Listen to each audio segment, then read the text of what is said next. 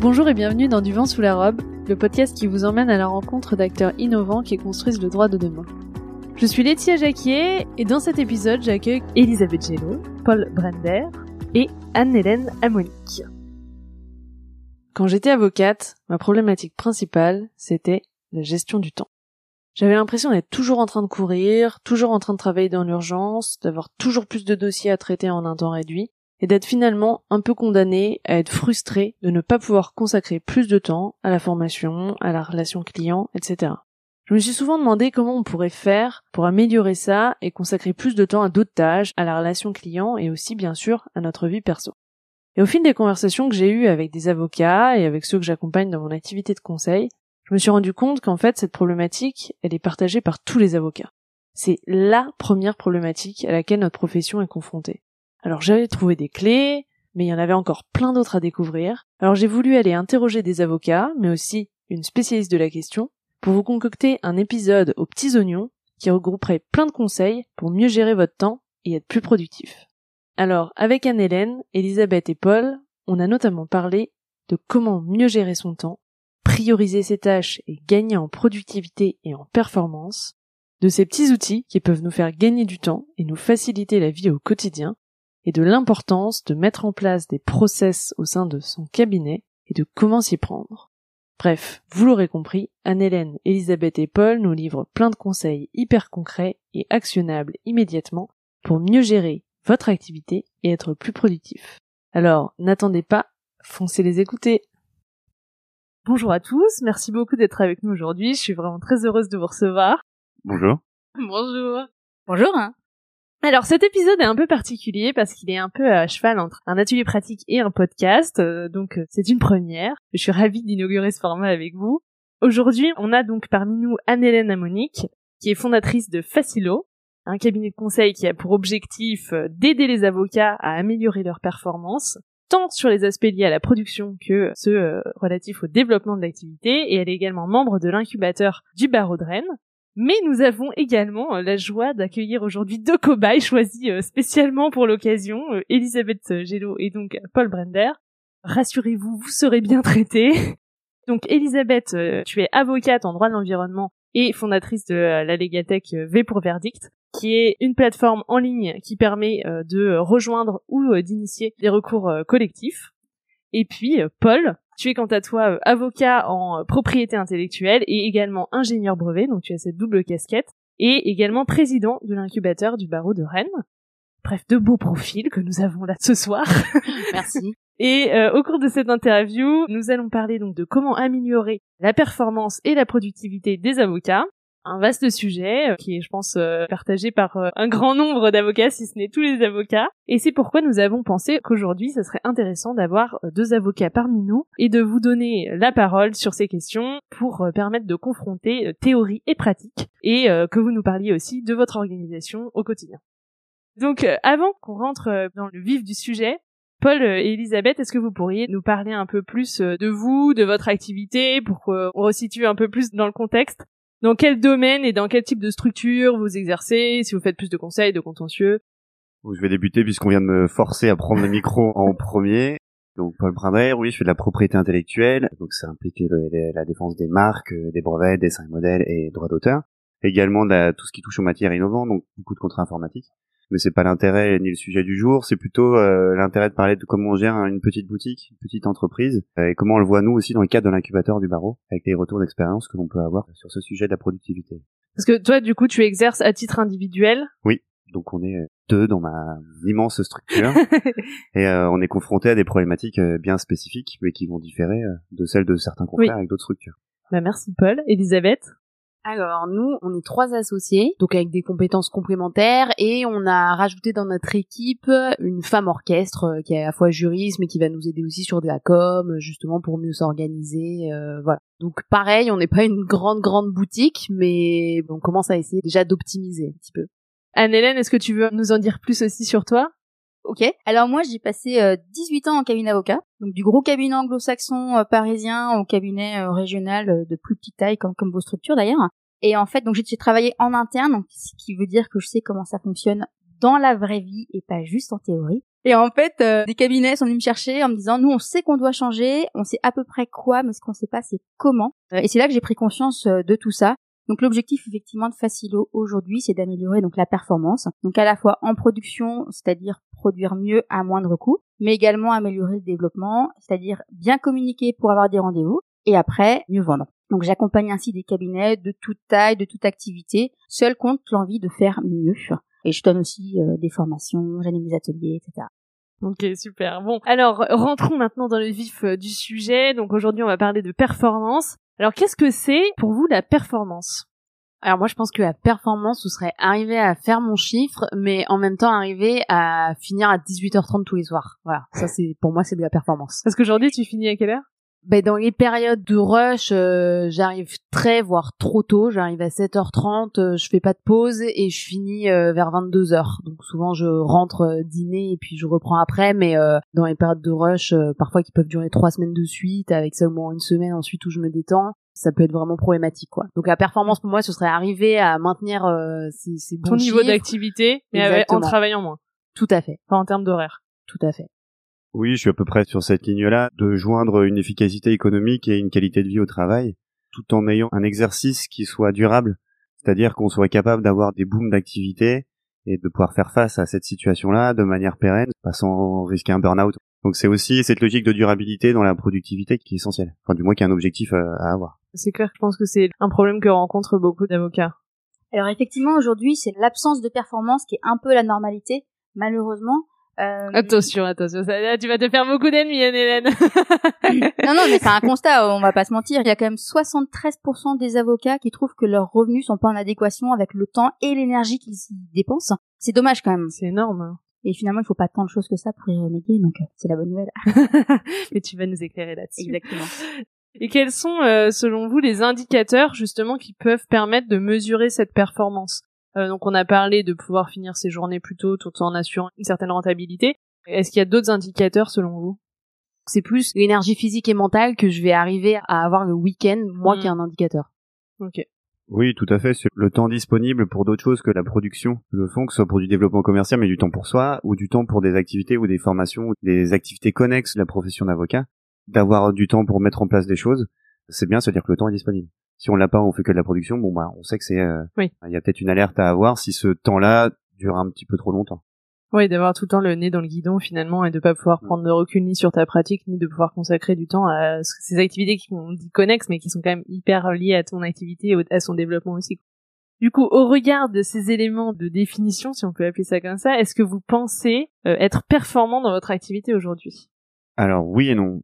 Oui, parce que c'est une logique euh, de performance que l'on a au cabinet euh, et même dans le cabinet avec lequel je mutualise des moyens, un cabinet partenaire avec lequel je travaille, Avocat Liberté. Non, parce que il y a un, un, monde en théorie qui est impossible à atteindre dans le cadre de l'incubateur, on a certains membres avaient listé toutes les tâches qu'il était nécessaire de faire ou de réaliser lorsqu'on était chef euh, d'entreprise et notamment euh, dirigeant d'un cabinet d'avocats. Et la conclusion était assez triste puisqu'elle menait à dire qu'il n'était pas possible de tout faire pour que ce soit idéal. En tout cas, tout faire soi-même. Oui, c'est ça. C'est-à-dire de tout internaliser en allant du RH, de du management, de la production du fonds, du développement commercial, de mettre en œuvre tous les axes de développement idéal d'un cabinet on n'a pas le temps disponible pour le faire dans une journée de 24 heures ou une, semaine de, de 7 jours.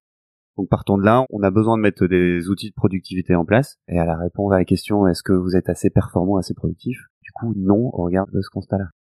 Je pense que euh, on essaye d'aller vers euh, une voie de la sagesse, c'est-à-dire que c'est de l'amélioration continue en tout cas, euh, moi, c'est ce que j'essaye de faire. Je suis lucide que c'est un énorme enjeu, euh, donc j'essaye de m'améliorer, de déléguer, de répartir avec mes associés euh, les tâches justement administratives. Enfin voilà, donc c'est un long chemin. Effectivement, je pense que on a besoin d'outils, on a besoin de conseils pour que ça aille plus vite, pour qu'on puisse marcher plus vite, qu'on puisse atteindre cette voie de la sagesse et de la performance plus rapidement. En tout cas, c'est en cours, je dirais. ok. Alors je rebondis sur ce que tu viens de dire, l'amélioration continue, c'est vraiment ultra important. C'est rien n'est jamais parfait, ce sera toujours perfectible, mais c'est le principe de ce qu'on appelle le PDCA Plan Do Check Act, c'est-à-dire on prévoit, on fait, on vérifie et après on repart sur un nouveau cycle. Donc voilà, l'idée c'est vraiment de toujours chercher où est-ce que je peux améliorer les choses. On peut toujours les améliorer, mais euh, être vraiment dans cette démarche de chercher euh, l'amélioration, c'est essentiel pour progresser. Et alors qu'est-ce qui nuit aujourd'hui à votre productivité? Alors, euh, qu'est-ce qui nuit à ma productivité? Je dirais qu'il y a la dépendance au clic, donc tout ce qui est euh, réseaux sociaux, Google, mail, notifications. Donc bon, j'essaye de me désintoxiquer. Je suis en sevrage. J'ai enlevé toutes les notifications sur mon ordinateur, sur mon téléphone portable. Déjà, je vous confirme, ça va vachement mieux. C'est vrai que ça, tu peux facilement, et notamment LinkedIn, tu peux facilement y passer beaucoup de temps parce que euh, avec ce scroll infini là, où euh, puis tu te fais ta veille aussi là-dessus. Entre ça, les mails, euh, en fait, t'es tout le temps interrompu. Exactement. J'ai eu des journées où j'ai changé par mail, j'attendais systématiquement des réponses, où j'ai fait des posts LinkedIn qui marchaient beaucoup, où il y avait une discussion en dessous. Ça m'empêche, ça me. je pense qu'il y a vraiment un côté drogue dans, dans ce truc-là avec le cerveau, mais, en tout cas, ça me. Hein. Ouais, ouais. Donc là, je suis en phase de désintox, donc euh, donc en tout cas, ça, euh, sur ce volet-là, ça va mieux. Moi, je pense que c'est le point phare. J'ai remarqué sur ma rentabilité, euh, qui est très important. Et puis après, peut-être l'incapacité, enfin que moi j'ai à faire des pauses un petit peu pour euh, même de 2-3 minutes aller marcher, même le midi aller marcher. Euh, on a tendance à se dire euh, je vais pas couper parce que justement je suis dans mon élan, je suis dans mon effort. Mais je pense qu'au contraire, ça conduit aussi à cet épuisement et ça permet pas d'être au, au maximum de sa productivité. Oui, je suis d'accord avec toi sur le pop-up de ton mail, de ton LinkedIn qui vient te perturber alors que tu étais sur une tâche essentielle. Au-delà de ça, ce qui nuit à la productivité, c'est le manque d'indicateurs. C'est-à-dire, on se rend pas compte qu'on n'est pas productif. On va passer du temps sur une tâche sans être capable de quantifier à quel point on a été productif ou à quel point on s'est laissé disperser. Bah t'as les heures que tu rentres, mais après ça dépend aussi à combien t'estimes le temps que tu devrais passer sur cette tâche. Exactement. On a ces quantificateurs de temps, mais au-delà de ça, la productivité c'est pas que de la production de fond, c'est plein de choses. Je pense que cette absence d'éléments d'indicateurs ou de méthodes, on n'est pas rigoureux. Par exemple, pour être capable de faire un travail de fond un peu intense, il faut être capable de se mettre deux heures de, travail euh, profond, sans interruption. Donc être capable de ne pas regarder ses mails, de couper euh, tous ses signaux, les portables pop-up. Eh ben on le fait pas. On le fait difficilement. Empêcher son collab de rentrer dans la pièce euh, ou son associé ou son collègue ou n'importe qui. Sachant que cette simple petite interruption, elle va nous prendre 20 minutes de reconcentration ensuite. C'est des process à mettre en œuvre et on le fait pas. Oui, non, mais c'est très juste ce que tu dis. Tout le monde en a conscience, je pense. vous avez dit plein de choses intéressantes. Alors, je vais essayer de tout retenir pour rebondir. Alors, sur le côté dispersion, clairement, ça nuit à la productivité.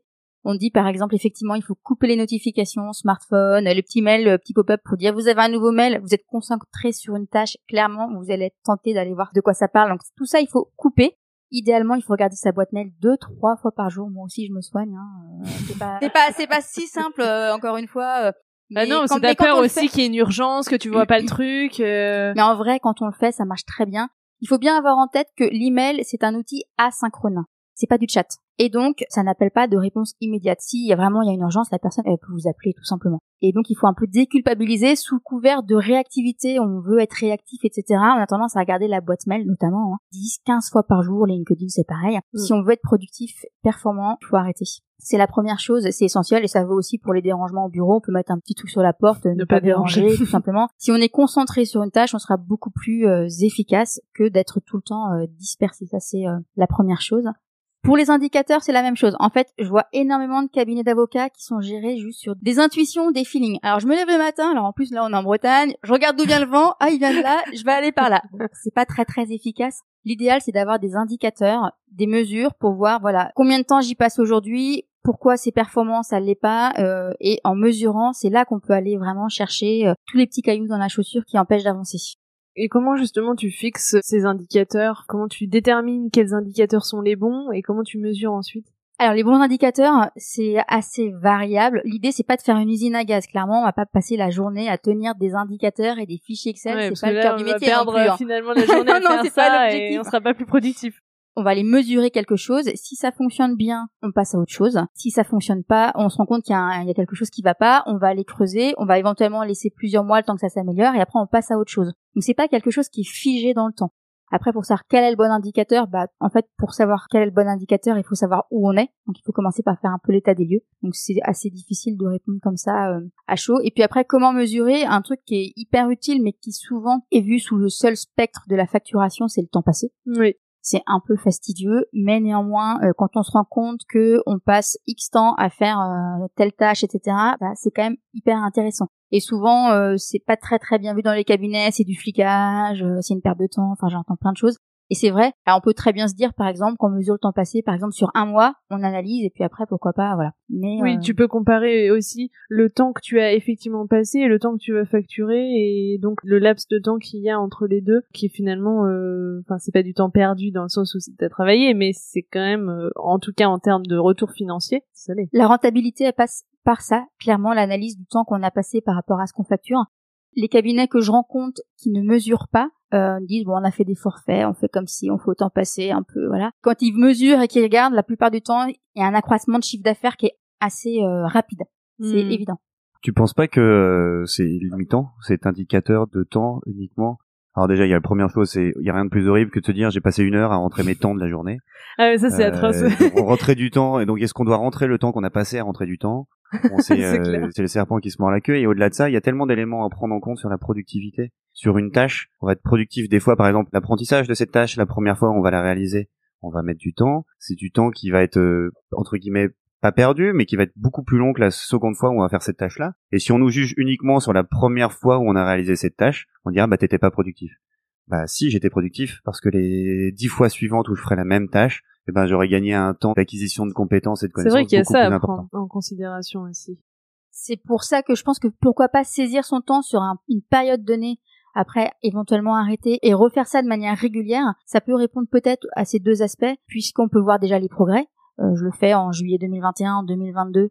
Euh, je vais voir un petit peu la progression. Et effectivement, le fait de fonctionner que au temps passé, si vous dites, moi c'est l'exemple que je prends souvent, à un enfant de ranger une bibliothèque et vous lui dites, euh, je te donne 10 euros de l'heure, c'est un peu le par rapport à la facturation au temps passé, probablement qu'il va pas faire en sorte d'être performant, il va faire en sorte d'y passer beaucoup de temps. Ouais, Et ouais. c'est un peu le défaut du temps passé sous le spectre de la facturation pure, c'est que ça incite pas forcément à être performant. Donc c'est pour ça que moi je me dis que des fois, faire euh, ouais une semaine de temps en temps, un mois de temps en temps, aller analyser, et, euh, refaire de manière régulière, ça peut éviter de tomber dans ce tout. Enfin voilà, faut peut-être trouver un équilibre en fait, c'est ça. Ouais, c'est ça.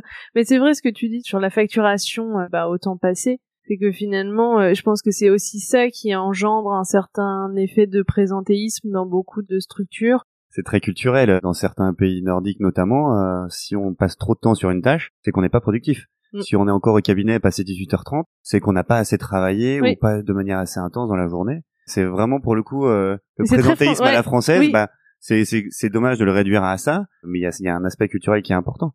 Et sur la question des indicateurs, c'est aussi l'intérêt de se dire, bah, il y a des indicateurs de facturation de temps qui sont pas à prendre à court terme. Une facturation, ça se mesure pas, même si c'est le cas, mais on doit pas les prendre sur un mois. C'est sur du temps beaucoup plus long, puisque peut-être que euh, la production d'un mois va être le temps euh, du développement commercial du mois précédent. Et il faut essayer d'harmoniser tout ça euh, sur des cycles un peu plus longs sur ces indicateurs. Mais c'est vrai qu'en plus, euh, si tu te lances euh, dans des nouveaux domaines aussi euh, d'activité, bah forcément au début tu seras beaucoup moins productif qu'ensuite, parce que c'est le temps aussi d'apprentissage. Et euh, comment on mesure la productivité sur du temps de formation? Ouais. La formation, c'est peut-être l'enjeu essentiel de ce sujet de la performance. Et ben, il est difficile de quantifier les retours sur investissement d'un temps dédié à la formation. Or, c'est peut-être euh, ce qu'il y a de plus important et d'essentiel pour avoir une activité durable et pérenne. Mm. C'est de l'investissement en fait. Et alors, euh, sur quelle tâche vous pensez que vous perdez le plus de temps? Moi, je pense que je perds du temps à relire euh, 50 fois mes emails pour vérifier qu'il n'y a pas de faute d'orthographe. Ah Alors oui. vous me direz, j'ai qu'à écrire correctement la première fois et être moins névrosé, mais euh, le fait est que je relis, euh, je pense, trois quatre fois mes emails.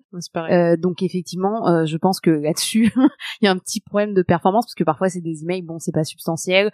Euh, mon interlocuteur n'est pas toujours un féru d'orthographe, donc en fait quelque part, je pense, je suis pas sûre qu'il y ait un préjudice si je lui laisse passer une coquille. Mais euh, ça, en tout cas, moi, c'est quelque chose sur lequel je perds affreusement du temps. Et par ailleurs, moi, je me suis un peu mise tout ce qui est legal design euh, depuis quelques années, donc euh, je prends beaucoup de temps à concevoir mes consultations sous forme graphique avec des schémas et ensuite à les réaliser, notamment sur Canva par exemple pour ceux qui connaissent. Et ça, je me rends compte que c'est un temps assez pharaonique. Donc heureusement maintenant j'ai recruté quelqu'un qui m'aide et donc qui fait cette dernière étape vraiment graphique entre guillemets de mettre en page et qui fait pas la, conceptualisation avant. Mais ça c'était un temps sur Canva que je me rajoutais qui était très important. Alors pour ceux qui connaîtraient pas Canva, c'est un outil en ligne euh, qui permet de faire des visuels, des présentations euh, vraiment très sympas euh, assez facilement. Je mettrai le lien euh, dans les notes de l'épisode. Mais je reviens sur ce que tu disais, euh, parce que du coup, ce que tu fais, c'est que tu rédiges une première fois ta consultation de façon tout à fait classique, et ensuite tu la transformes. Exactement. Et j'envoie les deux en fait finalement. J'envoie Ah oui, euh, une petite note de synthèse pour que tous les conseils, tout ce qui est stratégique soit à la disposition rapidement du client et puis de son équipe pour que ce soit accessible pour tout le monde. J'envoie en annexe une petite étude juridique qui est là pour le coup beaucoup plus exhaustive avec tous les fondements, les démonstrations, etc. Et notamment qui est ponctuée de schémas ou d'infographies que je joins aussi à la synthèse. Et là encore pour que l'information soit plus facilement accessible.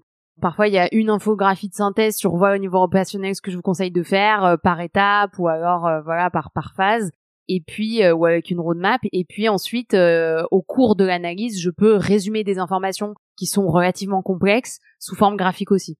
Bien sûr, je pense qu'on s'améliore. Encore une fois, on est sur de l'amélioration continue. Pour autant, ça reste du temps où euh, je pense que c'est pas intéressant que ce soit moi qui le fasse parce que finalement, ce qui est important, c'est que je pense comment présenter la solution de manière aussi. voilà. Mm. Et c'est la solution et ensuite comment la présenter de manière graphique. Après, réaliser le graphisme, je pense qu'au final, euh, c'est de la Ouais. perte de temps que ce soit moi.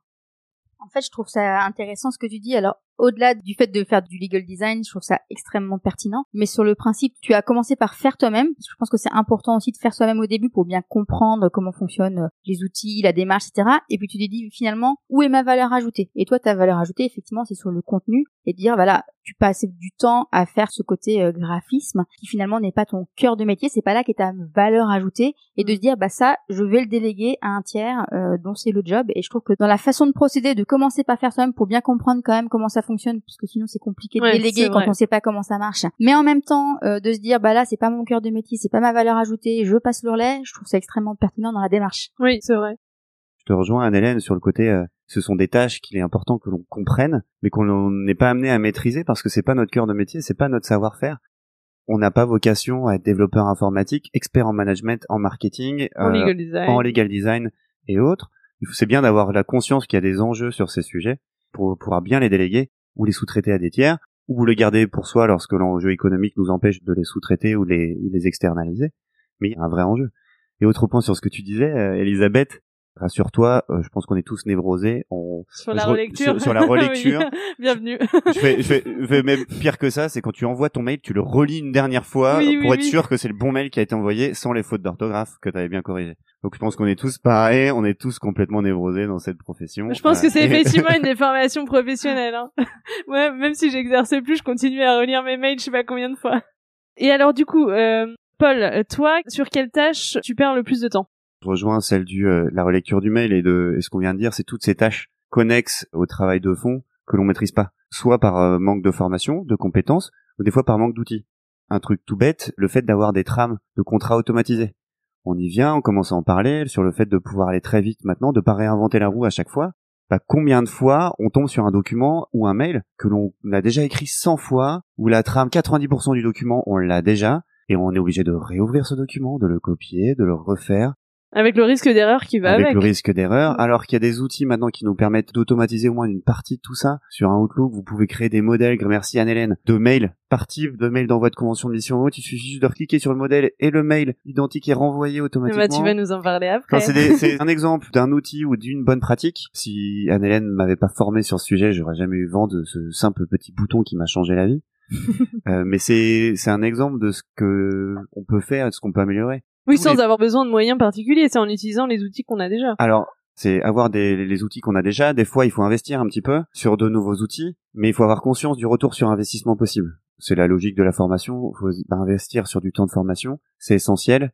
Et il faut être capable de comprendre l'investissement qu'on va en retirer Mm. pour pouvoir investir dessus. Et combien de fois ou combien de confrères n'osent pas prendre du temps pour se former, n'osent pas prendre du temps pour découvrir les outils qui pourraient leur changer la vie, sans être dans une pratique, alors qu'il suffirait qu'ils passent par exemple une demi-heure avec Anne-Hélène, qu'elle leur explique où trouver ce petit bouton sur Outlook pour trouver ces modèles de mail. Belle pub, hein, t'as vu oui. Merci Paul. En fait, effectivement, euh, ce que je constate dans les cabinets, par exemple, beaucoup utilisent la suite Office, c'est un grand classique, un Word, Excel, etc. Mhm. Mais finalement, on utilise peut-être, euh, allez, 10% des capacités. Il y a plein de trucs, effectivement. Les modèles Outlook, il y a pas mal de fans depuis que j'en parle, mais c'est un exemple. Mais avant d'aller effectivement chercher des outils hyper innovants, etc., commençons peut-être par bien utiliser les outils qui sont à notre disposition. C'est le même constat aussi pour les logiciels métiers quels qu'ils soient, hein, euh, Jarvis, euh, Rubato, enfin on peut en citer plein. Mm. Souvent, ils sont très sous-utilisés dans les cabinets. Oui, c'est-à-dire qu'il faut déjà euh, explorer toutes les fonctionnalités de ces outils. Effectivement. Et après, alors pour ce qui est d'aller chercher des outils euh, tiers, effectivement, il en existe euh, beaucoup et parfois c'est un peu la difficulté justement, c'est d'aller un peu chercher une aiguille dans une boîte de foin. C'est Mm. comment, en tant qu'avocat, je fais le tri dans tous ces outils proposés par des startups, des legal tech, etc. Moi, ce qui importe beaucoup, c'est partir du besoin de l'utilisateur déjà. Quel est le réel besoin de l'utilisateur? Est-ce que j'ai besoin d'un outil? C'est à l'outil de s'adapter aux besoins et à l'utilisateur et pas l'inverse. Et souvent, on se rend compte que ça, c'est pas toujours très bien appréhendé, c'est pas appréhendé dans sa globalité. C'est ce qui euh, aboutit au fait que dans des cabinets, il y a plein d'outils super innovants, formidables, etc., que personne n'utilise parce que euh, ils n'ont pas été bien pensés, parce que les équipes n'ont pas été engagées dans le projet, n'ont pas été bien formées, etc. Et c'est des enjeux financiers, etc. Qui déjà c'est dommage, c'est de l'argent je bah, par les fenêtres. Puis c'est dommage parce que du coup il n'y a pas les, il y a pas de gain de productivité, a pas de gain de aucun intérêt par rapport à ça. Mais ce que tu dis, c'est vrai que quand on parle d'innovation, on a souvent tendance à parler d'outils en premier lieu en se disant ah bah oui en fait je vais euh, regarder euh, s'il y a tel outil. C'est bien de s'intéresser aux outils qui existent. Mais il y a tout un travail en amont à faire, de réflexion, d'audit de ses besoins, de ses process, et aussi de questionner ses clients. Enfin, je veux dire, il y a, tout ce travail-là, qui est en fait un travail d'organisation interne et fin d'auto-analyse. Si tu ne fais pas, ben tu prends quand même le risque. Alors tu peux avoir de la chance et tomber finalement choisir un outil qui puis ça va bien se passer. Mais tu peux aussi assez mal tomber et finalement euh, que l'outil, comme tu disais, ne soit pas utilisé parce que soit il correspond pas à un besoin, soit t'as pas accompagné euh, ben euh, tes équipes dans la conduite du changement et l'utilisation de ces outils. Et donc euh, finalement, bah, c'est la meilleure façon pour que les démarches d'innovation ou même euh, d'amélioration euh, de la productivité, etc., s'arrêtent là parce que ce sera un échec. Ouais, en fait, l'outil c'est un moyen. C'est pas une fin en soi d'avoir un outil. Si vous voulez mettre un tableau dans votre cabinet, vous allez prendre un marteau, une pointe. Ok, mais la finalité c'est pas d'avoir le marteau, c'est bien que le tableau il soit accroché au mur. Mm. Et l'outil c'est exactement la même chose. Et en plus, parfois, on dégoûte un peu les utilisateurs, à, à passer du temps, etc., à mettre un outil finalement ils vont pas utiliser, puis après ils vont se dire, oh bah c'est bon, euh, la prochaine fois que vous allez venir avec un projet, probablement que vous n'allez pas avoir un super accueil. Donc c'est dommage. Ouais, super. Je reviens juste euh, un tout petit peu en arrière quand tu parlais des modèles là de mail pour euh, nos auditeurs qui euh, ne sauraient pas de quoi on parle et qui voudraient se lancer dans cette folle aventure. Est-ce que tu peux expliquer comment ça se passe et à quoi ça sert? Alors c'est un truc extrêmement simple. Si vous êtes sur Outlook de la version Office 365, donc actuellement Outlook 2016, il y a un petit bouton qui s'appelle modèle quand vous avez un mail récurrent, prenons l'exemple, je vous prie de trouver ci joint euh, la facture, merci de son règlement, etc. Je pense que tout le monde voit à peu près de quoi il s'agit, c'est le mail que tout le monde fait. C'est des choses plutôt que de les retaper à chaque fois. Donc on va donc dans ce petit onglet modèle, on copie-colle son texte et après on l'affiche tout simplement en marge sur la droite. On n'a plus qu'à faire un clic et le texte est euh, incrémenté dans son message. Ça paraît pas grand chose, c'est peut-être euh, deux secondes à chaque fois, mais à partir du moment où on le fait peut-être, je sais pas, 30 fois dans le mois, c'est autant de temps de gagner. Oui, parce que même quand on fait la recherche dans les mails envoyés, euh, le temps de retrouver quand même le mail sera quand même plus long que de faire ça. En fait, l'idée, c'est que quand vous faites quelque chose, même des tâches assez anodines, c'est de se dire comment est-ce que je peux faire pour optimiser cette tâche? et les choses les plus anodines, si vous y passez deux secondes mais que vous le faites plein de fois par jour, bah, ça vaut la peine de le faire. Est-ce que tu as d'autres exemples justement par rapport à ça, de petites astuces qui peuvent faire gagner du temps, qui peuvent sembler un peu anodines, mais euh... ah, des exemples, j'en ai des dizaines. Un exemple que je donne souvent, c'est le temps passé à faire une facture et le coût que ça peut représenter surtout. Euh, on peut faire l'exercice avec oui, un exercice. L'idée, c'est de se dire, quand on fait une facture, je sais pas comment vous faites, on va chercher euh, les informations dans la convention d'honoraire ou de mission, selon comment on l'appelle. On va chercher aussi parfois le temps qu'on a passé, et puis on va aller saisir la facture dans le logiciel euh, facturation, métier, peu importe. On le met dans un mail et on l'envoie. L'idée, ce serait de limiter toutes ces tâches qui paraissent anodines. Vous, par exemple, combien de temps est-ce que vous passez à faire une facture dans toutes ces tâches réunies? Attends, on va imiter le bruit du buzzer. je pense que je mets trois minutes. Je peux vous détailler comment je fais pour avoir un score aussi sexy. Euh, alors moi, en fait, j'utilise euh, numéro un, je suis toujours au forfait. Donc en fait, une fois que ma convention d'honoraire ou mon devis est signé, j'inscris le montant global. Vous savez, dans les dossiers euh, CECIB, euh, vous avez une première page avec toutes les informations et il y a des post-it j'écris mon montant, donc il est disponible dans mon dossier, je n'oublie pas, il est toujours là. Donc quand je veux faire ma facture, je vais dans mon onglet facturation. Souvent je reprends mes temps passés, mais du coup je rentre directement mon montant qui était marqué dans mon post-it ça génère la facture, j'ai rien à modifier sur la facture, je ferme, donc ça, ça me compte une minute. Donc tu reprends tes temps passés. Je les reprends ah quand même dans ma facturation pour que le client voit euh, justement que que, j'ai vraiment travaillé. donc ça, avec Cécib, euh, en tout et pour tout, ça me prend, ça m'affiche à chaque fois en moyenne une minute. Et donc ensuite, à partir de Cécib, je fais envoyer par mail, je fais joindre le document, etc. avec Cécib. Et moi, j'ai pas le truc modèle mais j'ai enregistré dans l'onglet signature de Outlook, c'est un peu je pense la même chose, mais euh, modèle de mail, donc pareil, tout est rentré Ah ouais, je vais je vais le faire en rentrant. J'ai j'ai hâte. et, euh, et donc euh, et donc ouais, mais en tout cas, euh, j'ai pas à rédiger le mail, j'ai pas à reprendre mes temps passés, j'ai pas à aller voir ma convention d'honoraires, donc euh, voilà. Vas-y, si tu veux faire mieux. Mais je dirais ex aequo parce que je pense que je fais à peu près pareil. Je suis au forfait aussi quasiment tout le temps. Je rentre même pas les temps sur la facture parce que je suis au forfait. Donc euh, que j'y passe 10 heures ou 100 heures, euh, à la limite je vais le dire au client mais l'indiquer sur la facture. Je vais juste se dire si je mets 100 heures, il fait tiens il est pas très productif.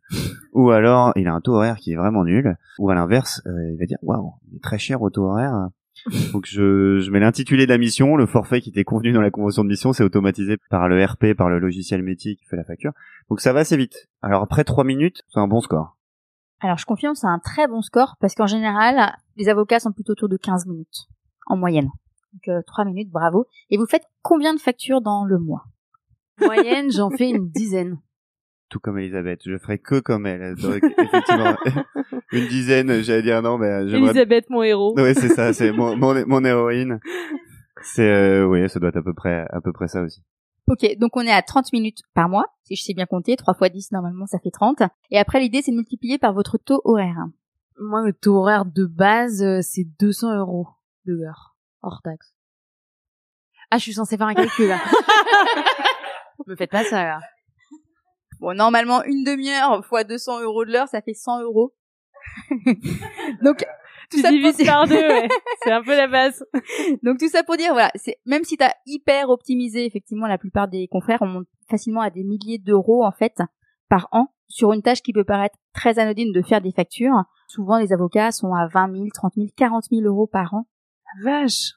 Ah ouais, mais ça va très vite, hein. Si vous avez un peu plus, euh, vous faites 15 minutes fois, je sais pas, 30, 40 factures. euh, fois Ouais, parce que 12 mois, tu factures, fois- euh, ça, dépend de la taille de la structure, e- effectivement, mais tu peux facilement faire euh, bien 50, 60, euh, même plus euh, factures euh, à la, fin du mois. Hein. Exactement, et quelque chose qui paraît très anodin, finalement, on se retrouve avec des montants vite astronomiques. Et l'idée, en fait, c'est de se dire, tous ces petits temps perdus, on peut le trouver sur plein d'autres trucs. Hein. Un exemple tout simple, la convention de mission euh, qu'on reçoit, qu'on imprime, qu'on signe et qu'on rescanne. Ça, il y a plein de cabinets qui font comme ça, c'est pareil, c'est du temps passé. Euh, les copier-coller, enfin, il y a énormément de petits temps comme ça Ouais. qui sont pas optimisés dans le quotidien, qui paraissent anodins, encore une fois, mais c'est un peu les petits cailloux dans la chaussure, comme je les appelle. Ça revient à la question euh, tu sais, de la stratégie push, euh, de se demander finalement sur chaque tâche, est-ce que, bon alors quand t'es tout seul, bon c'est un peu plus compliqué, mais euh, sur chaque tâche, est-ce que euh, finalement t'es vraiment la meilleure ressource disponible pour faire cette tâche de façon rentable? Est-ce que par exemple si t'as un stagiaire, un collaborateur, un assistant, une assistante, ou même certains trucs qui peuvent être faits aussi par le client, ben, est-ce que finalement c'est toujours toi qui es la meilleure personne pour faire les choses de façon la plus efficace et la plus rentable? Euh, Tu vois là on parlait de la facturation, bah, est-ce que finalement, bah alors après c'est évidemment lié aussi à la structure, au fait de est-ce que tu un staff support ou pas, mais est-ce que ben, même si c'est trois minutes, tu vois, et que c'est un bon score et on vous en félicite encore, euh, euh, est-ce que finalement ce temps-là après, c'est des calculs qu'il faut faire. Hein. Si ça se trouve, la réponse c'est non. Euh, ce serait pas plus rentable, euh, au vu de vos taux horaires euh, respectifs, euh, que ce soit quelqu'un qui s'en charge, sans avoir forcément à internaliser la fonction, parce que maintenant tu peux aussi avoir des personnes, même ne serait-ce qu'une journée par semaine, qui s'occupent de faire tes factures, tu vois, sans que ça soit un salarié nécessairement. C'est évident, c'est le calcul qu'il faut faire, c'est il faut peser les pour et les contre, mais ça sous-entend un préalable qui est d'avoir l'indicateur, d'avoir conscience qu'il y a une tâche, de la quantifier, qu'elle coûte tant au cabinet ou qu'elle nécessite tant de temps, et de se poser la question, bon bah cette tâche-là, est-ce que je la fais moi-même, est-ce que je la fais faire en interne, en externe? Ou est-ce que j'utilise un outil Ou aussi, est-ce que ou est-ce que je la outil digitalise en partie ou en totalité euh, Et ça fait, euh, ça ramène à cette notion d'indicateur dont on parlait tout à l'heure. Cette idée de quantifier déjà ces bouffeurs de temps, de quantifier les tâches à réaliser. Mm. Euh, là, on parle de la facturation, ce qui est évident pour des avocats parce qu'on nous matraque euh, Oui. l'esprit avec euh, avec la facturation et, et le temps passé. Il y a d'autres indicateurs à mettre en œuvre, d'autres euh, éléments à vérifier ou à quantifier avant de pouvoir mettre en œuvre euh, une réflexion de est-ce que je l'internalise, je l'externalise, je la sous-traite. On parlait de management tout à l'heure, euh, de formation. Bon, bah, c'est des choses qu'il faut être capable aussi de quantifier. Il existe Mm. des indicateurs à mettre en œuvre pour ça, donc pas que sur la facturation, et qui vont nous permettre des gains de productivité pour le cabinet qui sont évidents. Alors effectivement, quand moi je pose la question des indicateurs dans les cabinets, souvent c'est la facturation qui ressort. Oui, je connais mon point mort, je connais mon chiffre d'affaires, mais on peut mettre des indicateurs sur beaucoup d'autres choses. Ça peut être des exemples tout simples, hein, mes contacts, mes prospects, euh, comment est-ce qu'ils arrivent. Enfin, il y a énormément d'indicateurs autres que financiers qui sont possibles. Donc ça, je voulais quand même le souligner parce qu'il n'y a pas que le financier, c'est ultra important effectivement, comme tu le disais Paul, mais fort heureusement, euh, il n'y a pas que ça. Et pour moi, la performance, elle passe aussi par un autre levier euh, autre que les indicateurs et la mesure. Même si c'est essentiel, c'est la mise en place de ce qu'on appelle des process. C'est-à-dire qui fait quoi, comment. Alors quand on est un avocat individuel, l'objectif c'est pas de faire un guide de 50 pages, euh, etc mais au moins de se dire voilà quand je pas quand je nomme un document bah, est-ce que je le fais tout le temps de la même manière et comment est-ce que je fais? Si c'est une société est-ce que je mets CELAR ou est-ce que je mets directement le nom? C'est des choses toutes simples hein. oui si t'as un stagiaire ou un collaborateur après ben ce sera aussi du temps de gagner euh, exactement. mais c'est vrai qu'avoir des ce qu'on appelle des process euh, ça permet vraiment de gagner en efficacité et ce sur plein de thèmes euh, pour justement optimiser et ne pas perdre du temps dans son quotidien. Et alors comment... toujours la même chose. Pardon excuse-moi. Et comment tu définirais justement les process? Qu'est-ce qu'un process? Pourrait dire une règle du jeu, un peu, un guide utilisateur, une procédure, mode d'emploi? Du jeu, c'est rigolo, ça amène à la formation par le jeu. Il y a plein de, choses à faire par rapport à ça. T'as raison sur les process et sur la nécessité d'avoir des règles en interne. Et ça s'applique pour tout. On parlait de la communication, par exemple. Comment on communique dans un cabinet? Entre un collaborateur, entre collaborateurs, euh, assistants, secrétaires, avec les associés, entre associés aussi. Avec les clients aussi. Avec les clients. Ce process-là, il est essentiel comment on identifie des choses qui ne vont pas, euh, comment on permet de parler du manque de motivation ou de l'insuffisance d'une rétrocession d'honoraires par exemple à son associé, est-ce qu'on attend l'entretien annuel ultra sympathique sur lesquels euh, tout le monde arrive complètement stressé des, deux côtés en se disant on va aborder tout ce qui va pas ou comment quel process on doit mettre en place au contraire pour éviter que mm. des sujets très lourds soient abordés qu'une fois annuellement et qu'on puisse en parler euh, ouvertement au cours de l'année c'est très juste ce que tu dis, et là tu parles surtout de management, mais c'est valable aussi euh, dans tout, en fait, tout le quotidien finalement du travail d'avocat, que ce soit sur la production, euh, et euh, c'est vrai que, tu vois, une des choses sur lesquelles on perd le plus de temps aussi, vous me direz si vous êtes d'accord, c'est pour retrouver aussi l'information, et surtout quand c'est des structures où il y a un réseau où chacun met ses trucs, c'est pas forcément la bonne version qui est mise sur le serveur, ou en tout cas pas la dernière version, il y en a qui mettent pas, c'est dans leur mail, mais si quelqu'un part, bah comment on fait pour retrouver le truc? Enfin, et là-dessus, il y a une vraie perte de temps. Hein. Là-dessus, il y a un chiffre, je me rappelle plus de la source, mais c'est 20% du temps passé d'un individu est passé à chercher de l'information. 20% Et je pense que chez les avocats, c'est même probablement encore plus. Ouais, hein. je pense donc c'est assez astronomique. Donc l'idée c'est voilà comment on structure l'information pour la retrouver de manière efficace, même si c'est le collègue qui l'a fait, etc. Et aussi il y a un autre enjeu, c'est que tout ne repose pas sur la connaissance individuelle. Parce qu'aujourd'hui, quand quelqu'un quitte le cabinet, finalement on perd énormément de savoir-faire parce que tout repose uniquement sur la mémoire. T'as déjà fait ça dans un dossier? Ah oui, tiens. C'est vrai. Et que finalement comment on capitalise là-dessus pour que la mémoire elle soit sur le cabinet et pas juste sur les individus? Ça c'est un enjeu essentiel mais qui est très peu appréhendé aujourd'hui. Ouais, c'est vrai que c'est un vrai sujet, ça, effectivement, et ça rejoint la question du turnover aussi, parce que, ou même d'associés qui partent pour euh, rejoindre d'autres structures, etc.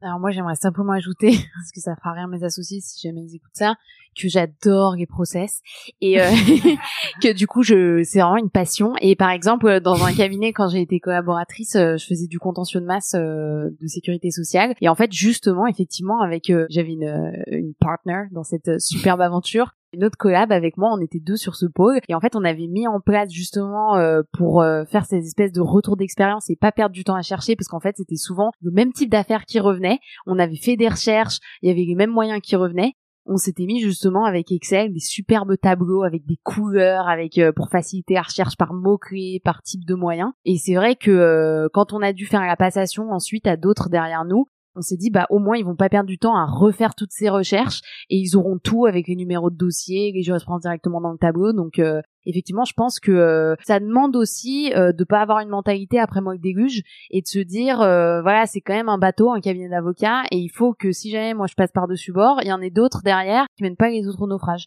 Donc je pense qu'effectivement les procès c'est la vie. les, procès c'est la vie, oui c'est. Je suis bien d'accord. Le knowledge management, c'est exactement ça, être capable d'identifier une ressource collective. C'est super ce que vous faites là, le tableau, euh, où vous mutualisez ce qui vous semble d'importance.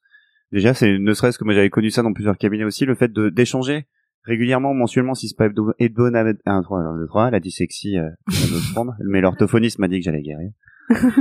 mais euh, c'est plutôt de dire que euh, régulièrement on fait le point sur les dossiers, sur ce qui a de l'importance, sur le retour d'expérience, que ce soit sur le fond, sur la forme, et sur comment s'améliorer. Et ce petit temps-là en équipe, il est essentiel pour savoir que euh, tiens il y a quelque chose, il y a une ressource qui a un endroit ou qui a été éprouvé par quelqu'un et de la garder et de savoir où la retrouver si on a besoin.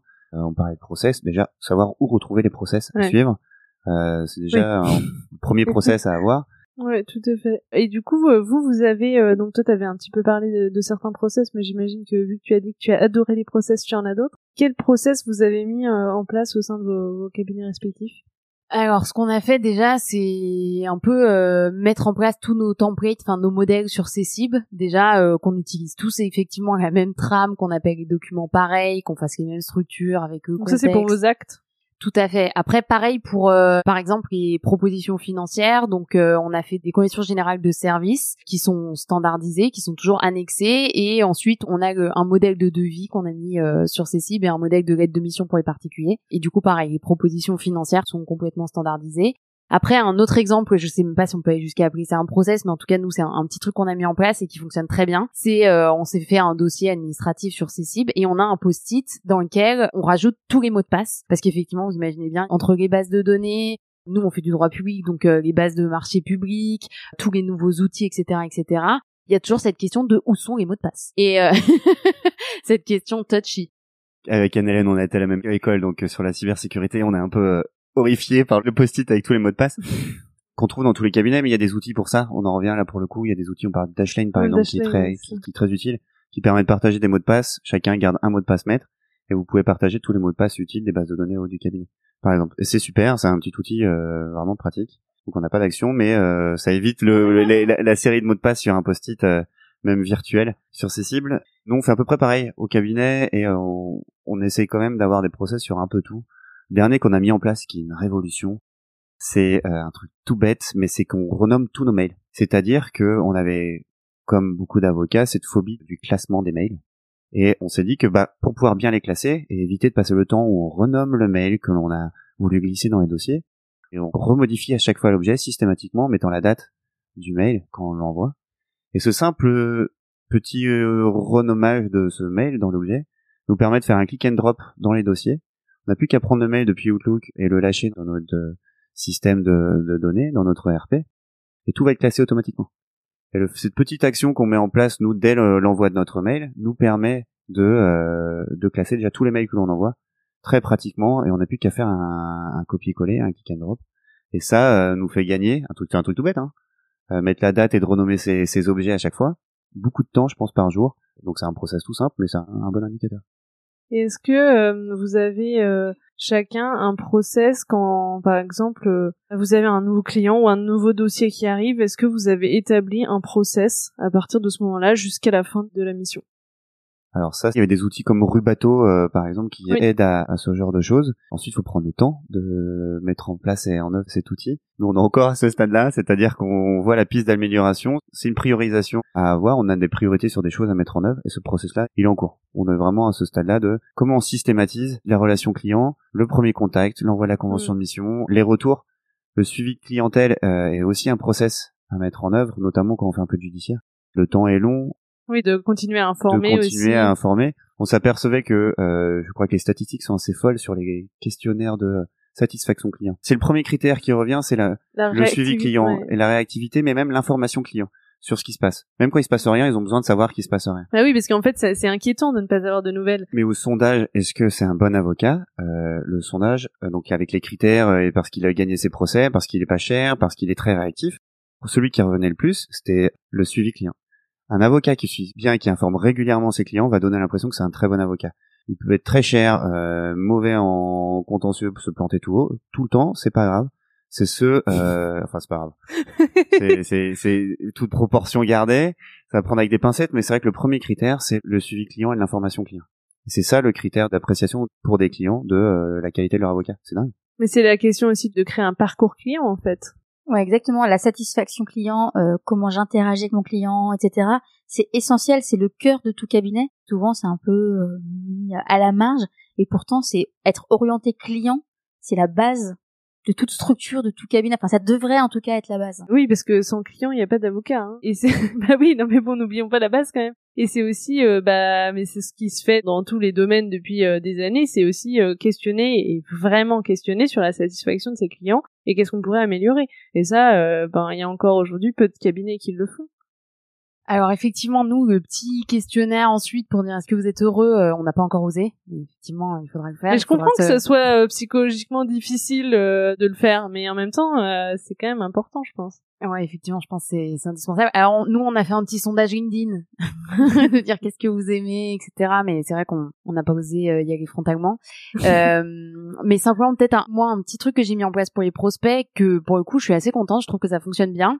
C'est qu'à chaque fois que j'ai un nouveau prospect, j'ai pris un tableur euh, Excel justement dans lequel euh, je vais euh, rentrer l'identifiant, je vais définir la priorisation du prospect, je vais mettre la prochaine échéance et j'ai une colonne aussi où je me dis voilà ce qu'on a fait, voilà quand est-ce qu'on a échangé, voilà ce qu'on s'est dit, voilà quand il faut relancer, avec les coordonnées, etc. Et ça, je me rends compte que du coup, ça me permet de faire un suivi et toutes les trois semaines, je retourne dedans et je fais le point sur ce que je dois faire, me rapprocher, etc.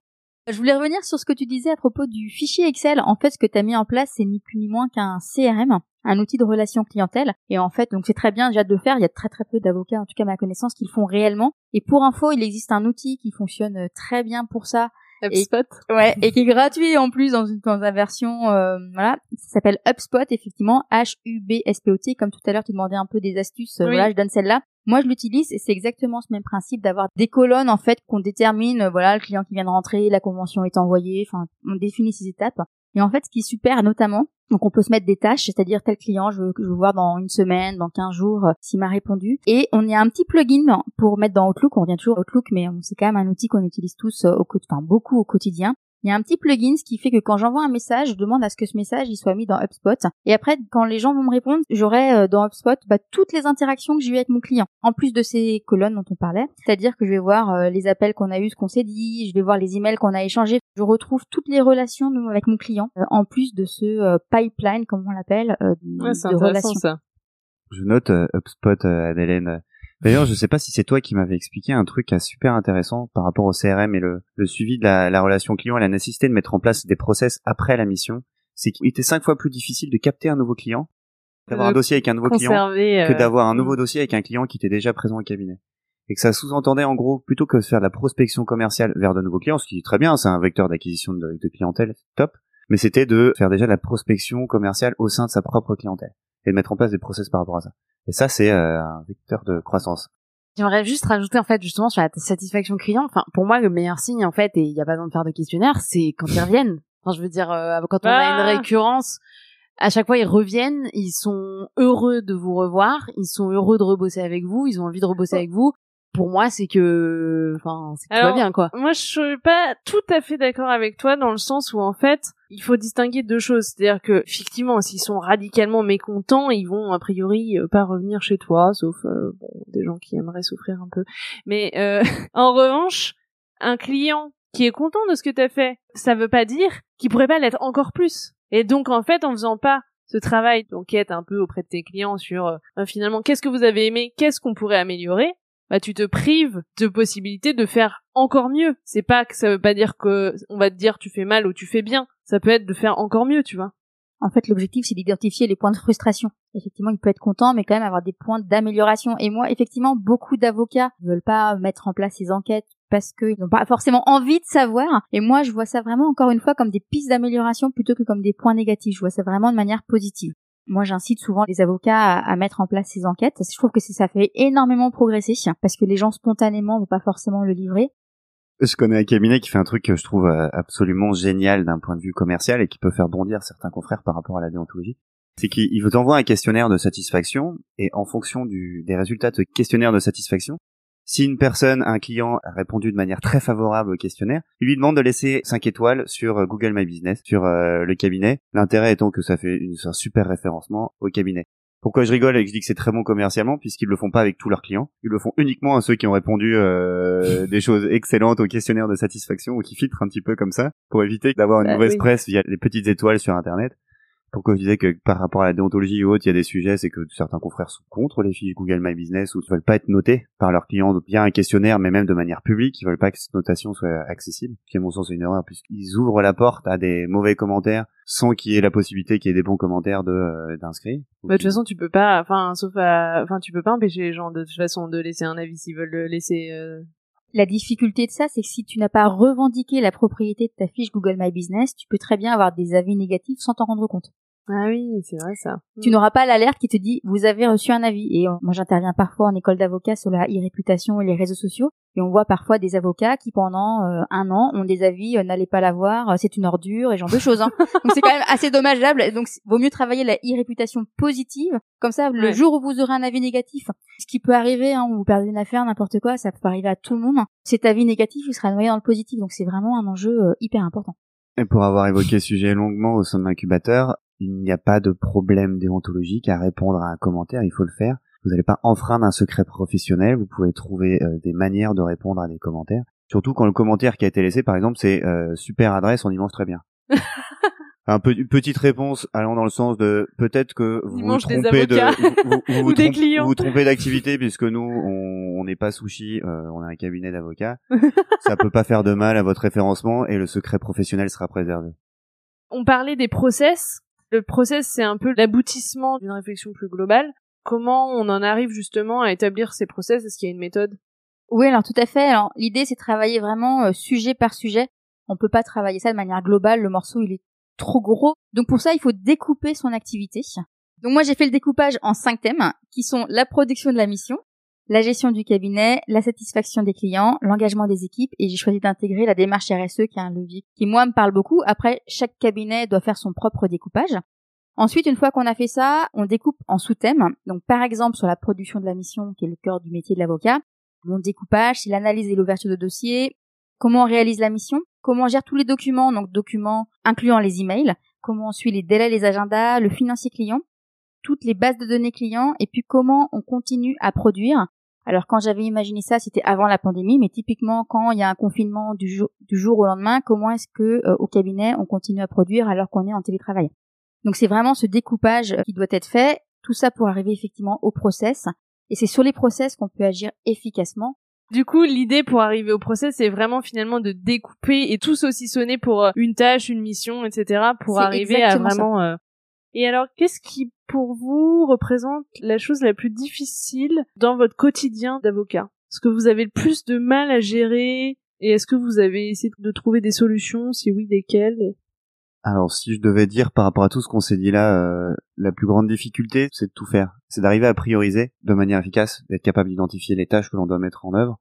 On se dit, on a tellement de trucs à faire, on veut tout faire. Et il faut faire ça, ça, ça et ça, en plus de sa production sur le fond. Et donc, c'est d'être capable d'identifier et de prioriser ce qu'on doit faire. On peut rapidement être noyé devant la masse de choses à faire.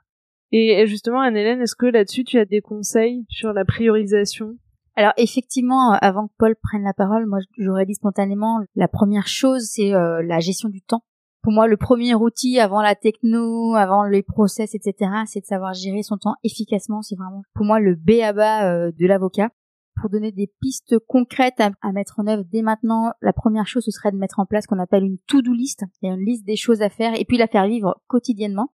Après, pour éviter d'avoir une liste qui soit longue comme le bras, il y a une méthode qui fonctionne bien, qui est la méthode Eisenhower, que certains connaissent peut-être. En fait, l'idée, c'est de faire euh, quatre cases. Grand U, grand I, c'est urgent, important. Donc là, je le réalise en priorité. Le petit U, grand I, c'est pas urgent, important. Donc là, je le reporte. Grand U, petit I, c'est pas facile à l'oral, je délègue. Et le petit U, petit I, non, ni urgent, ni important, soit je le reporte, soit j'annule, tout simplement. Voilà. Et ça, c'est des choses toutes simples, mais qui peuvent permettre de gagner. La gestion du temps, euh, c'est vraiment quelque chose euh, d'essentiel. Il existe des lois comme ça euh, qui permettent de vraiment progresser euh, au quotidien, quoi. Mais alors, qu'est-ce qu'il y a comme loi, justement? Alors, La liste est longue. la liste est longue. Alors, la loi de Fraisse, c'est une heure n'est pas égale à une heure. Donc, quand on a des tâches qui sont euh, pas très agréables, on a l'impression que ça prend beaucoup de temps. Et en fait, quand on mesure, on se rend compte peut-être que ça l'est pas autant, etc. Ça, c'est la première chose. Ensuite, vous avez la loi de Parkinson. Plus on a de temps pour réaliser une tâche, plus cette tâche prend du temps. Ça, c'est clair. Et donc, il faut se fixer des créneaux horaires pour travailler sur une tâche avec des échéances. Si vous vous dites je dois le rendre dans cinq semaines, il y a de fortes chances que vous commenciez à le faire au bout de quatre semaines et quatre, cinq, six, six jours et demi. Euh, ça, c'est quelque Ah, chose qu'on voit très souvent dans les cabinets. Euh, je me suis souvent demandé si à l'école d'avocat on apprenait à gérer tout par l'urgence parce que quand même c'est Ah, une mais ça, vraie c'est un, ça, problématique. c'est un vrai sujet, effectivement. C'est un travail permanent dans l'urgence. Ensuite, vous avez la loi de Pareto qui dit que 20% des activités produisent 80%. Donc l'idée, c'est de se concentrer sur l'essentiel et accepter parfois de renoncer, voire de dire non. Si vous avez par exemple 20% de vos clients qui vous rapportent 80% de votre chiffre d'affaires, bah, faut peut-être s'interroger et se dire bah, peut-être qu'auprès de ces 20 clients-là, je peux peut-être faire quelque chose pour euh, voilà. Donc c'est vraiment avoir ça en tête. Donc ça voudrait dire, euh, si on se rend compte qu'on a 20% qui nous rapporte 80%, ce serait plus du coup de se focaliser son attention sur ces 20%, là pour faire grossir la masse de dossiers peut-être euh, d'activités qui nous apportent, plutôt que de continuer à finalement passer du temps sur des dossiers qui nous rapportent beaucoup moins en proportion. C'est exactement ça. C'est tout à fait ça. Et peut-être que du coup, on peut partir à 18h, comme le disait Elisabeth, puisque on va se concentrer sur les clients les plus rentables, ou voilà, dans les stratégies. Et c'est pour ça que c'est important de mesurer. Parce que tant qu'on mesure pas, on se rend pas compte que ces 20% rapportent 80% du chiffre d'affaires. Alors le ratio 20-80, c'est pour illustrer, hein, ça peut être 30-70, hein, c'est juste un exemple, mais c'est important euh, d'avoir ça un petit peu. Euh. Et pour mesurer ça justement, est-ce que on a intérêt euh, à faire un tableau avec par client ce que nous rapporte chaque client? Moi, je dirais que c'est pas un tableau à suivre toutes les semaines, tous les mois. Encore une fois, faut pas tomber dans l'usine à gaz. Ça peut être une fois par an. Euh, vous regardez les chiffres de l'année précédente et là, vous analysez dans, les, dans les grandes lignes, quoi. Mais euh, faut pas tomber encore une fois dans le truc euh, hyper compliqué. Ensuite, vous avez la loi d'Illich, ça revient un peu à ce que disait Elisabeth tout à l'heure. Au-delà d'un certain seuil, l'activité décroît. Donc, il faut faire des pauses. Il faut arrêter le présentéisme. Quand on est plus efficace, eh ben, c'est Pomodoro. il faut aller aller marcher. Il faut aller prendre un café et on reviendra. On sera plus efficace moi j'ai ce problème aussi. C'est-à-dire que euh, quand je suis dans un truc, mais euh, enfin j'oublie de manger parfois parce que euh, vraiment je suis à fond hyper concentrée et je me dis mais si je fais une pause, je vais perdre cette parce que enfin je peux être distraite facilement et on en parlait au début par justement toutes les sollicitations extérieures. Mais vraiment, c'est à partir du moment où du coup je rentre dans le truc, je deviens un peu une machine et j'ai vraiment du mal à m'arrêter mais ce qui fait qu'effectivement, je finis le truc, je peux bosser je sais pas combien d'heures euh, d'affilée sans même euh, bouger euh, un doigt de pied. En fait, là, tu illustres parfaitement la, loi suivante, la loi de Carlson, qui dit que faire un travail de façon continue prend moins de temps que de le faire en plusieurs fois. Donc, en fait, il faut trouver un équilibre. Oui, ça parce qu'au bout d'un moment, quand on est plus efficace, qu'on n'arrive à rien, bon, on arrête. Après, si quand tu, comme tu le décris, t'arrives à finir le truc et à être efficace jusqu'au bout, pourquoi pas? Mm parce qu'effectivement de faire en une seule fois et c'est là où il faut justement limiter euh, les distractions, les notifications, fermer sa porte, etc. C'est plus efficace de le faire en une fois, donc je comprends très mm. bien ce que tu dis. Euh, ensuite, il y a la loi de Murphy. Je pense que tout le monde la connaît. Vous préparez une super présentation, vous testez, tout fonctionne bien, et là vous arrivez devant votre client, et là forcément ça plante. Donc toute chose prend plus de temps qu'on avait prévu, etc. Donc il faut concrètement, pour revenir à la gestion du temps, l'idée c'est de garder dans son agenda du temps pour les imprévus pour revenir à la question de LinkedIn et des pop-up, etc., il y a la loi de Laborie. C'est la loi du moindre effort. En fait, notre cerveau, il favorise la satisfaction immédiate, il libère de la dopamine, qui génère une sensation de satisfaction. Par exemple, on fait un post sur LinkedIn et on est content d'avoir des petits likes, etc. Et donc c'est pour ça que souvent on dit que pour commencer la journée, il faut commencer par les tâches un peu plus délicates ou rébarbatives pour pas être justement trop dans cette satisfaction immédiate. Auquel cas, on fait jamais les trucs un peu compliqués, un peu pénibles. Le dossier, vous savez, qui est sous la pile, là, qu'on repousse, qu'on repousse. Euh. Alors justement là-dessus, euh, est-ce qu'on n'a pas, enfin moi, tu vois, j'aurais plutôt tendance, surtout si on est lundi, à commencer par quelque chose qui va un peu m'enthousiasmer parce que euh, si je commence par un truc que j'ai vraiment pas du tout envie de faire, il y a de grandes probabilités pour que justement j'y passe beaucoup plus de temps que je ne devrais et donc je sois pas hyper productive, tu vois. Ouais, le fait d'avoir fait cette tâche, tu avoir quand même une certaine satisfaction de dire ah ça y est, c'est fait quoi. Dernière loi, euh, la loi de Douglas.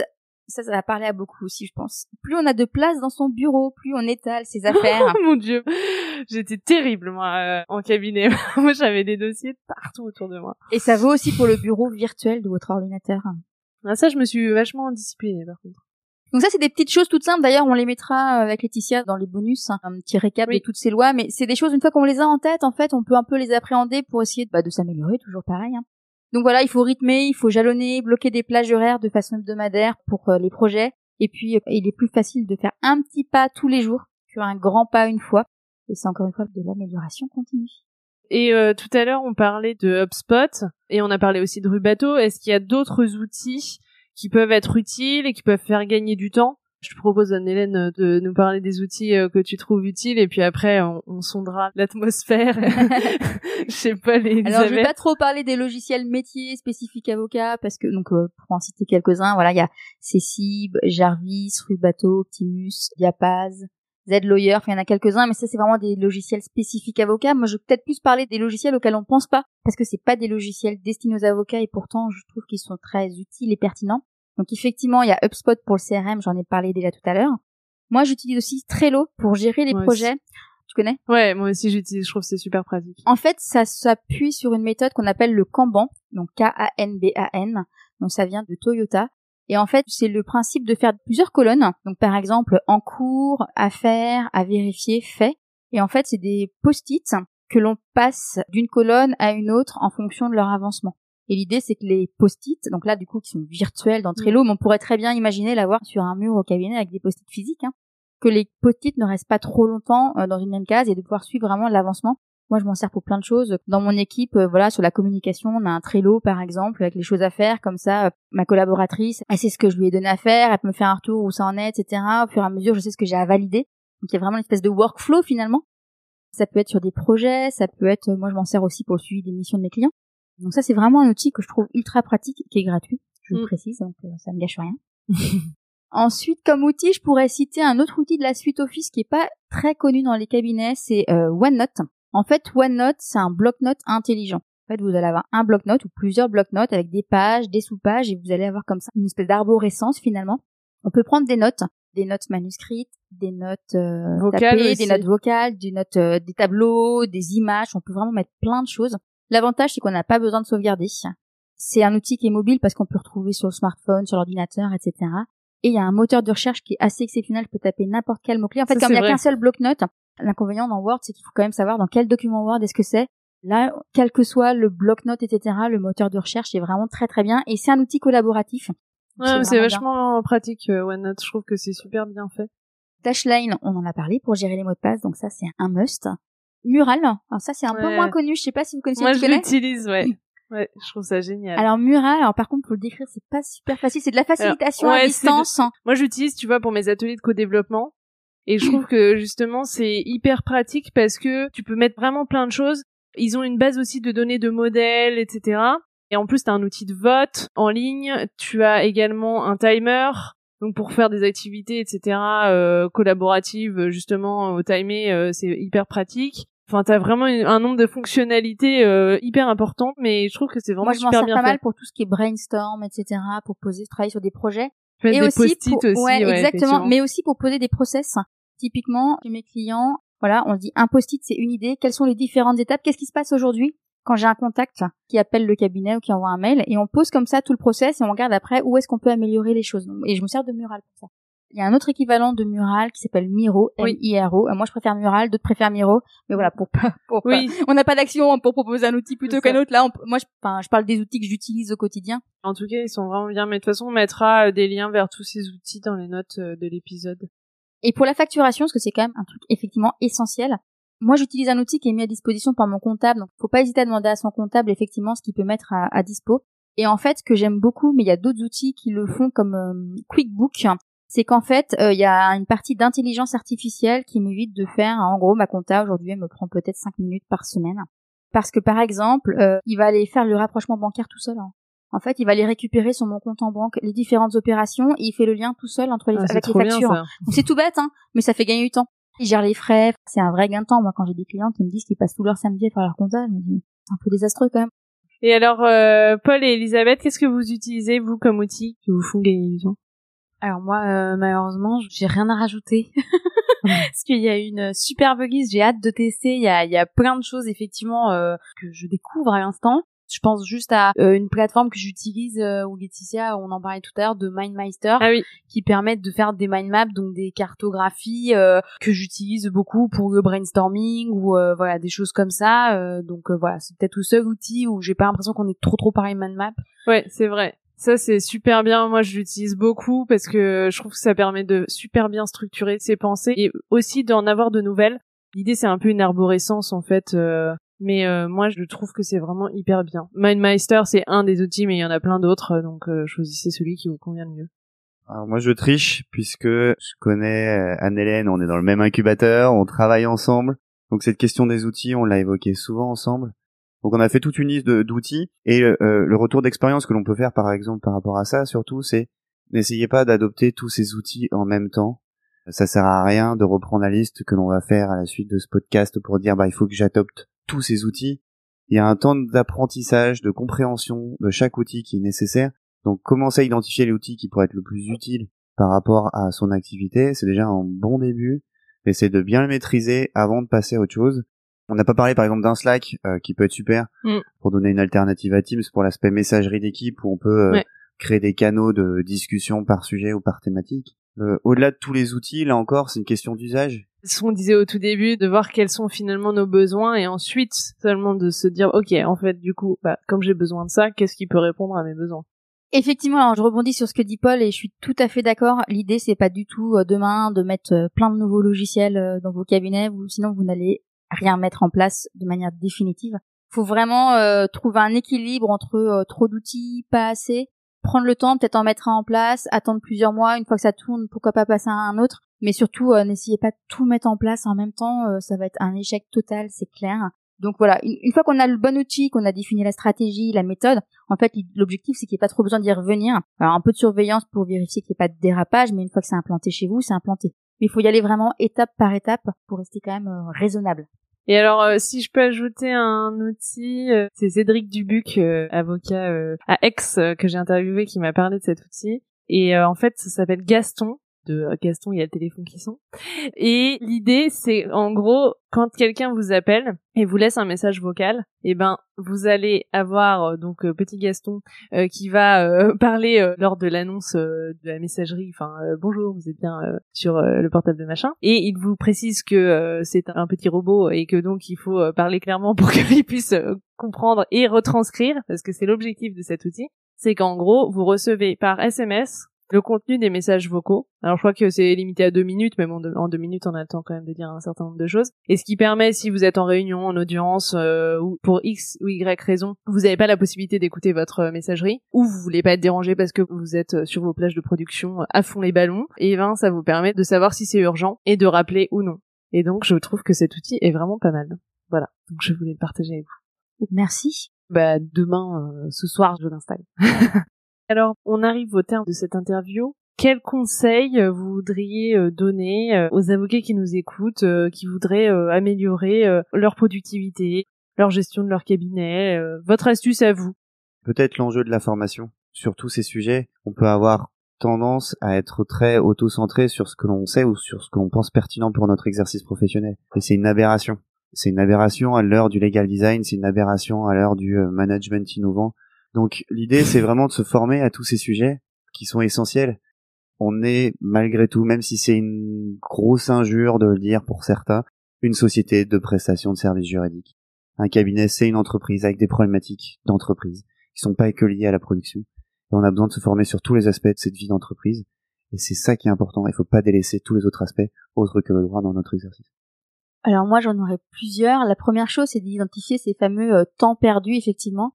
En fait il faut savoir que selon le logiciel canadien Clio, sur une journée de 8 heures, un avocat individuel il produit 2,4 heures. Donc sur 8 heures. Il facture 1,9 heures et il recouvre 1,6 heures. Ça fait 6,4 heures entre guillemets manquantes. Ce qui est quand même assez astronomique. Donc l'idée c'est de dire moi dans mon quotidien combien de temps est-ce que j'estime passer à autre chose que faire de la prod? Alors c'est important de faire autre chose que la prod, hein, mais d'identifier vraiment les différentes euh, catégories de temps, ça c'est la première chose. Ensuite, le deuxième conseil que je donnerais, c'est euh, de se fixer des objectifs, mais des objectifs qu'on appelle SMART.